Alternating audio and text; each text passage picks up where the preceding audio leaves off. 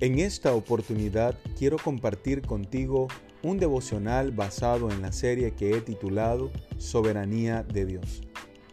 Porque verdaderamente se unieron en esta ciudad contra tu santo Hijo Jesús, a quien ungiste, Herodes y Poncio Pilato, con los gentiles y el pueblo de Israel, para hacer cuanto tu mano y tu consejo habían antes determinado que sucediera dice Hechos 4 del 27 al 28.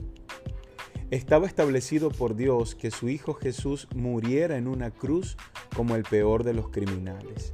Así le plació a Dios. Solo su Hijo podía satisfacer su justa ira. Siendo inocente, la muerte no le pudo retener y fue así como venció. Tú y yo estábamos allí crucificándole, hiriendo su costado con nuestras transgresiones pero fuimos recibidos a misericordia. La Biblia dice, y Jesús decía, Padre, perdónalos, porque no saben lo que hacen. Y repartieron entre sí sus vestidos, echando suertes. Lucas 23, 34. No sabíamos lo que hacíamos, sin embargo, Él nos amó y en su soberanía nos rescató a través del sacrificio que estaba determinado a acontecer.